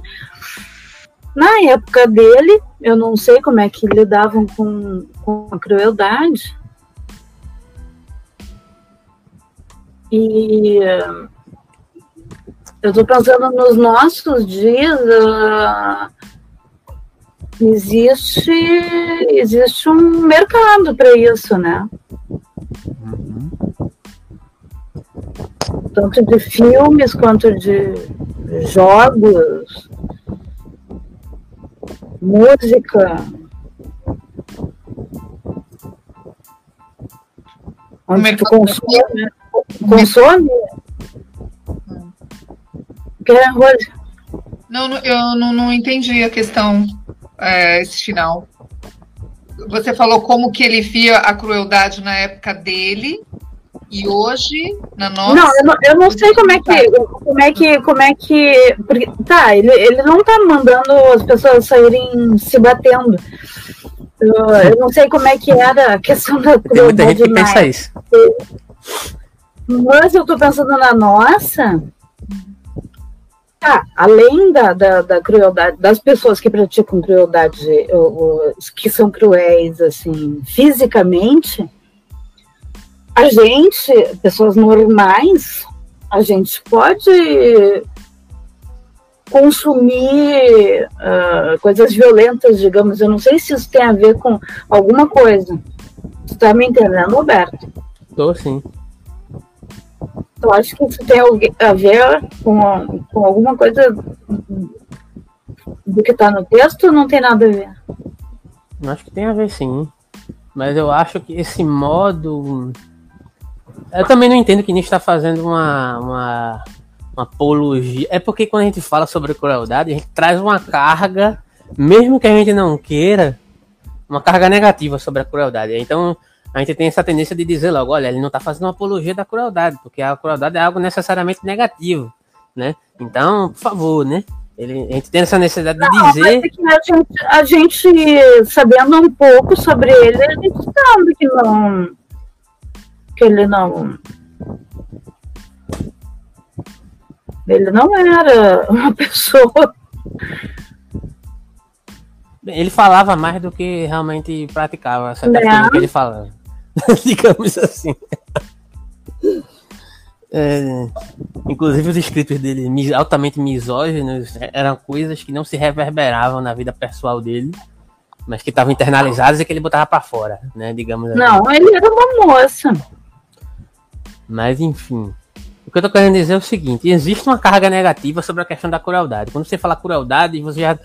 Mesmo que a gente não queira pensar de uma maneira essencializada negativa, a gente termina fazendo isso. Então a gente tem que fazer toda uma justificativa para se desimpregnar dessa ideia essencializada sobre a crueldade. Né? Então quando a gente, alguém diz que nós somos cruéis, é como se fosse uma, uma profunda ofensa, no sentido de dizer, nossa, ele não é cruel e eu sou cruel. Todo mundo tem crueldade dentro de si. É isso que ele está dizendo no final das contas. O problema é como em determinada época lidava-se com isso, né? E ele não está dizendo que a gente tem que voltar para fazer igual era naquela época, queimar pessoas em praça pública e fazer uma festa e bebedeira ao redor. Mas ele está dizendo que isso se transfigurou, isso se transformou. Isso é próprio do procedimento genealógico nietzschiano, né? Verificar o o que está por trás de certas relações e reverberações de conceitos e tendências de uma determinada época e como isso é configurado de acordo com a perspectiva, e eu acho que ele está falando aqui de um desenvolvimento de determinados períodos históricos em relação à própria época dele, que ele viveu, né? Como, ele, como, como a crueldade é vista na contemporaneidade do próprio Nietzsche, até o momento que ele escreveu o texto digamos assim. Como é, mudou? A minha pergunta foi no hum. sentido de uh, hum. só de um exercício de pensar hoje em dia me parece que está mais liberado. Pronto, é nesse ponto que eu quero chegar. Eu fiz esse raciocínio aí para chegar nessa questão. Hum, é uma liberação, mas não é ao mesmo tempo é uma liberação que traz uma certa, digamos assim, uma certa banalização. Não é nem banalização, é uma certa normatização da crueldade. Ah. Olha, você pode ser cruel, mas aqui, ó, no, no, no, no, seu laptopzinho, assistindo aqui e etc. Né? Vai, vai se arriscar, mas não vai se arriscar muito, não. É uma. É uma. é, é uma. É, é uma, é uma violência capitalista. Capitalista também, mas capitalizada, de certa forma, né? Hum, Administrada, contida é, que de certa forma é administrada por um tipo de racionalidade que decide quem pode ser violento e quem não pode, digamos assim. Se você tiver um poder hierárquico maior dentro do escopo social, você tem maior possibilidade de exercer violência da maneira que você quer, né? É, com... Pode não sofrer as consequências. E não sofrer as consequências disso. Quanto menor. É, senão tu vai ser violentado, né? Violentados nós já somos, inclusive, todos os dias. Exatamente. É, é, exatamente. Eu acho que tem um guarda-chuva aí para certas pessoas. E a gente, se a gente for exercer alguma decisão aí de. A gente vai pagar o pato, vai pagar e, e tem pessoas que, que têm formas de, de escapar. É, eu, é. Na sociedade hoje eu penso assim, eu não. Ah, talvez o tempo antigamente também fosse assim para uma minoria, né?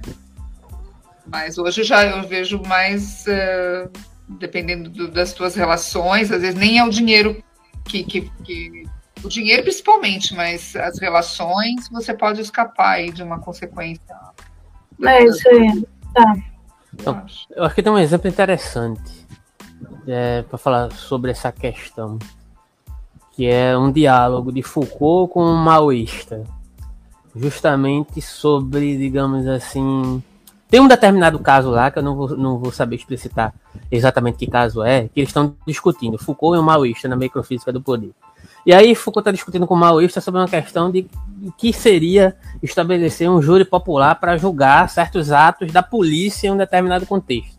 Da polícia naquele determinado contexto ali. Né? Ele fala, até que ponto um júri popular não reproduz as mesmas reverberações conceituais e ideais das relações hierárquicas de um, de um júri comum, no sentido de dizer que a população, mesmo diante de uma reverberação do júri popular ligado a um, a um tipo de, de, justiça popular propriamente dita, ela é capaz de fazer realmente uma justiça popular, digamos assim, sem se deixar apreender pelos ímpetos idealizados do próprio direito do Estado naquele determinado contexto. Ele está fazendo uma discussão aqui entre uma prática política, né, do marxismo maoísmo em determinado sentido, no sentido de que é, será que as nossas práticas partidárias de ruptura com o sistema em um determinado sentido não, são, não estão sendo elas mesmas cooptadas pelas relações essenciais da própria estrutura da sociedade de um modo geral? O que é fazer uma justiça popular de fato? É seguir os parâmetros do direito de um modo geral e a partir disso se debruçar sobre um tipo de justiça popular que se baseia nesses mesmos parâmetros, acho que tem a ver com isso, de certa forma, sabe? Eu não sei se vocês conseguem entender qual é a questão que eu estou colocando aqui, né? Mas quando você diz, ah, hoje em dia é tudo muito permitido, as pessoas podem, de certa forma, exercer essa tendência à crueldade em um determinado limite, eu acho que isso só se torna uma certa forma de você instrumentalizar determinadas pessoas em relação a outras pessoas que estão mais à margem do, do que aqueles que estão sendo controlados, digamos assim. Sim, entendi perfeitamente. Então acho que isso é um bom exemplo para pensar essa coisa. Não é que, que olha, você está sendo, eu permito que você seja cruel aqui nesse cercadinho aqui, ó. Vai lá, vai uhum, tentar. Uhum. Entende? Então, para manter você, de certa forma, distraído, enquanto né, a verdadeira crueldade está se exercendo nas suas costas, no final das contas. Crueldade no sentido é, majoritário, é claro. Uhum, uhum. é certo. É interessante esse diálogo, eu até recomendo se vocês quiserem ler, porque, enfim. Para pensar Nietzsche, ver como, como é que isso, isso reverbera várias questões de Nietzsche. Vamos ler o 8? Vamos.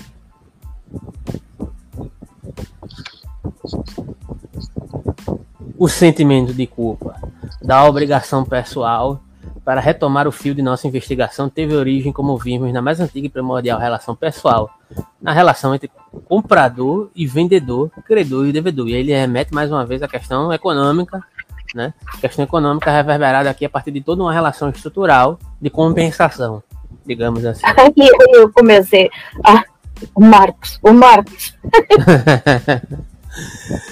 Foi então que pela primeira vez defrontou-se, mediu-se uma pessoa com outra. Isso aqui é muito interessante. Não foi ainda encontrado um grau de, de civilização tão baixo que não exibisse algo dessa relação. estabelecer preços, medir valores, imaginar equivalências, trocar. Isso ocupou de tal maneira o mais antigo pensamento do homem, que, num certo sentido, constituiu o pensamento. Aí se cultivou a mais velha perspicácia. Aí se poderia situar o primeiro impulso do orgulho humano, seu sentimento de primazia diante dos outros animais. Talvez a nossa palavra mente. Mente. Mente. Manas, tem uma nota aí, né? Mas eu acho que ele vai dizer. É, sim, é, segundo Douglas Smith, é, significa consciência em sânscrito. Manas, interessante. Essa eu nem, nem eu lembrava.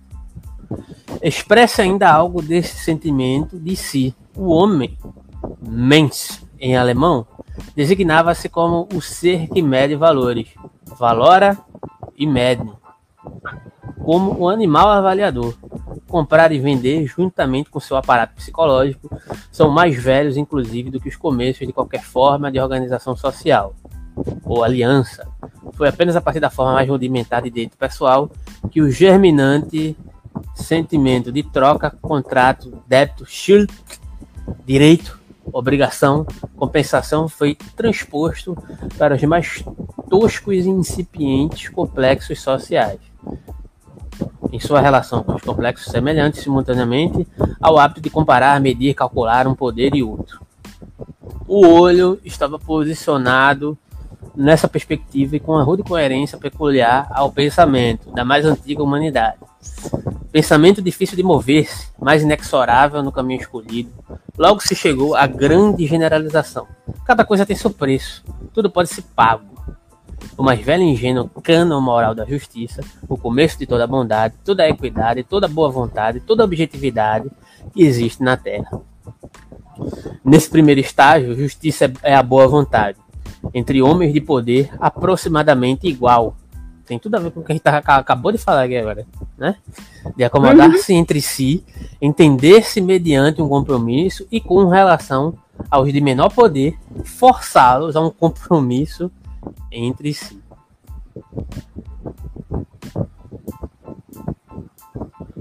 Comentários?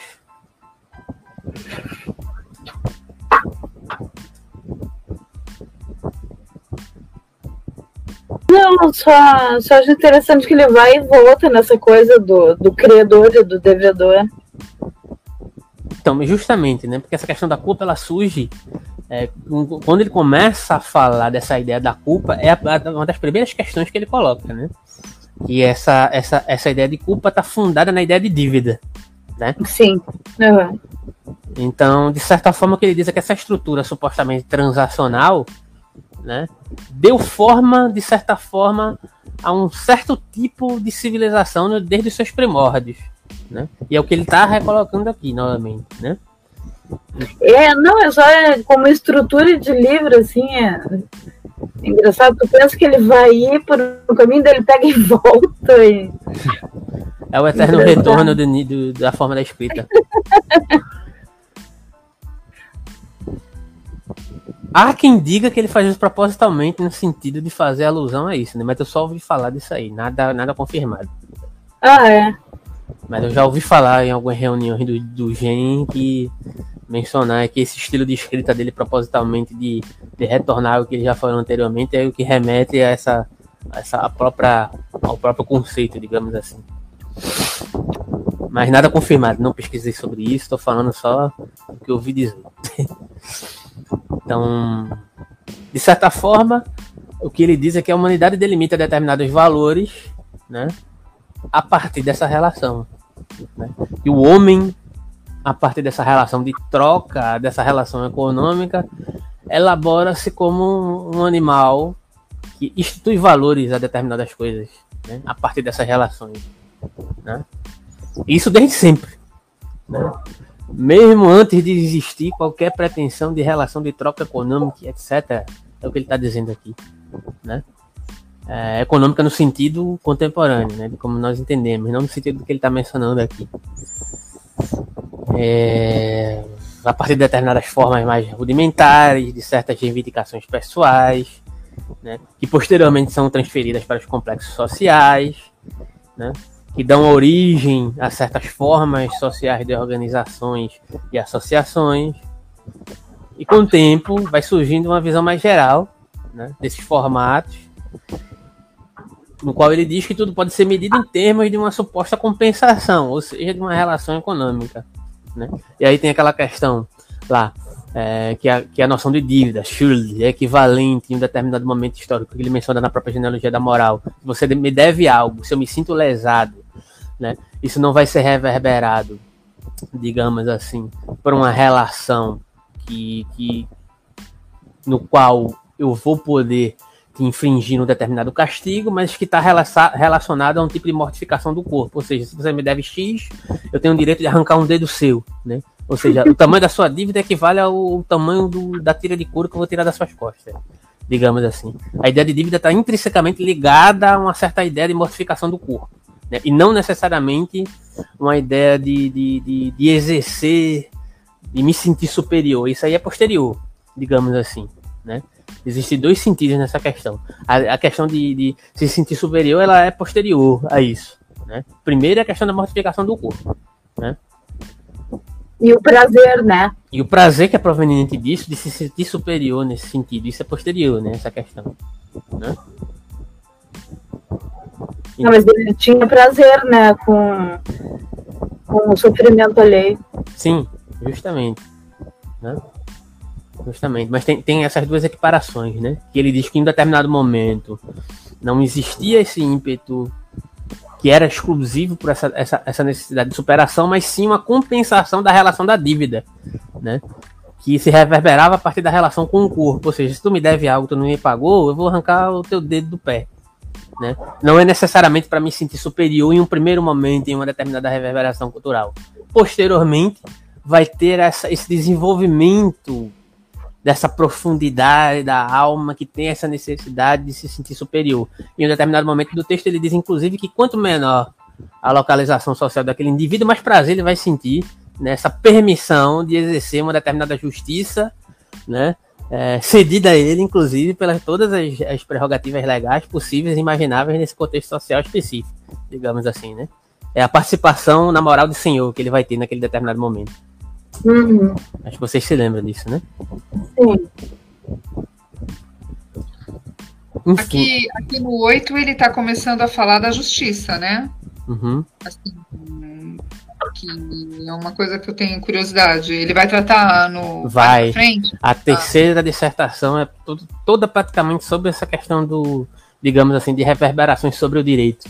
Inclusive quem escreve uhum. sobre o direito geralmente só pega pega muito mais essa, essa, essa parte da terceira dissertação, alguns trechos dessa segunda aqui também, né? Que são as partes que, que, que dão pano para manga dessa reflexão sobre o direito do modo geral.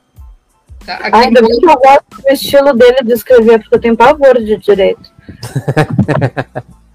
Então, porque aqui no 8 ele está colocando, já apareceu essa palavra, né? A justiça, eu até anotei aqui, o primeiro estágio da justiça, boa vontade entre iguais. Parece que vem, vai longe isso, né? É, que iguais são esses, né? Que iguais são é, esses? Aqui, Aqueles... Deixa eu ver. Entre os homens de poder aproximadamente igual. Então. Os que têm é, poder aproximadamente igual, cada um no seu um reconhecimento. Eu acho que será que é, essa a justiça ela deve é, é, partir de, de quem tem mais força, não? Tem, tem mais poder, né? É, ele fez todo esse raciocínio acerca de um desenvolvimento dessas questões da crueldade, né, da, da profundidade da alma, né, de uma certa transvaloração de valores, de uma essencialização dos conceitos, de uma predominância da essencialização desses determinados conceitos, que vai desembocar no estabelecimento de uma parametrização é, do direito em si, né, posteriormente, que vai fazer com que haja uma, um estabelecimento, digamos assim, de uma instituição ou de várias instituições que seguiam né, digamos assim, pelas reverberações da essencialização desses conceitos delegados ao âmbito do direito, inclusive, né, que é uma forma, de certo, em certo sentido, de fazer com que é, uma casta possa se manter, de certa forma, em uma localização de superioridade em relação à outra. Né? Quanto a isso, não tem a dúvida que, de certa forma, vai ter essa relação, só que não vai se reduzir aí. Né? Tem outras questões também, por exemplo, quando ele fala da questão da punição, né? que a punição é ao mesmo tempo é, um tipo de defesa de determinados ímpetos provenientes de uma determinada localização cultural em um tipo de celebração ou de uma demonstração de poder da, da comunidade, ele vai adentrar nessa questão aí desse debate no sentido de que a, os próprios ímpetos do direito vão estar reverberados não necessariamente por uma essencialização da ideia de justiça, mas a ideia de justiça ela não é justa no sentido do qual ela se pretende. Né? É só um conceito abstrato que presume-se a partir de uma reverberação, de uma demonstração de poder, de dizer que na verdade quem é que manda na sociedade. Então essa inocência de dizer, ah, não se fez justiça. Oh meu Deus, dá até uma pena. Sabe? ah, esse julgamento não foi justo. Claro que não foi justo. Isso não está baseado em, em, ser justo ou não. Isso está baseado em mostrar quem manda e quem obedece. Quem pode decidir determinadas coisas e quem não pode. Quem manda e quem baixa a cabeça. O direito é essencialmente isso. Ou não é isso? Ou vocês discordam disso? Inclusive. Eu me, lembrei, eu me lembrei uma vez que eu estava. A primeira lei escrita de Roma, que tinha uma lá é, entre os patrícios e plebeus, né? É, se você. Eu lembro que tinha uma que se você é, fosse roubado, tivesse um dano aí por um uma pessoa e fosse flagrado, você poderia, essa pessoa se, é, é, poderia se tornar seu escravo. Mas se ele já fosse seu escravo, você pode arremessá-lo de um penhasco. Você poderia... que coisa sutil, né? Se ele já fosse seu escravo, você poderia arremessá-lo se quisesse. Olha que prejuízo. Isso em Roma, 500 anos antes de Cristo. Ai, gente, uma coisa bem sutil. É horrível, mas eu dou gargalhada. E aí você vê como. Vamos, vamos, mais fundo, vamos trazer para a contemporaneidade essa questão. Esse discurso aí de bandido bom é bandido morto, e bababá, e etc. É justamente a instrumentalização dessa ideia de justiça popular que joga, por exemplo, por exemplo, quem menciona isso é Foucault nessa discussão aí desse próprio texto que eu mencionei aqui como exemplo da influência de Nietzsche nesse contexto, entre Foucault e o maoísta lá. Né? Ele diz, olha, sabe o que, é que acontece dessa ideia de justiça social, que esse júri popular está se parametrizando pela, pelas essências do direito do modo geral? É simplesmente um modo de pegar proletários e jogar contra não proletários, fazer com que proletários marginalizem não proletários e dividir essa galera e controlar essa galera toda. É só isso. É, essa instituição do júri popular, mas você falou, ah, o caso que você citou era para julgar policiais, né? Isso, num determinado contexto, ah, tá, num determinado aqui, ocorrido específico.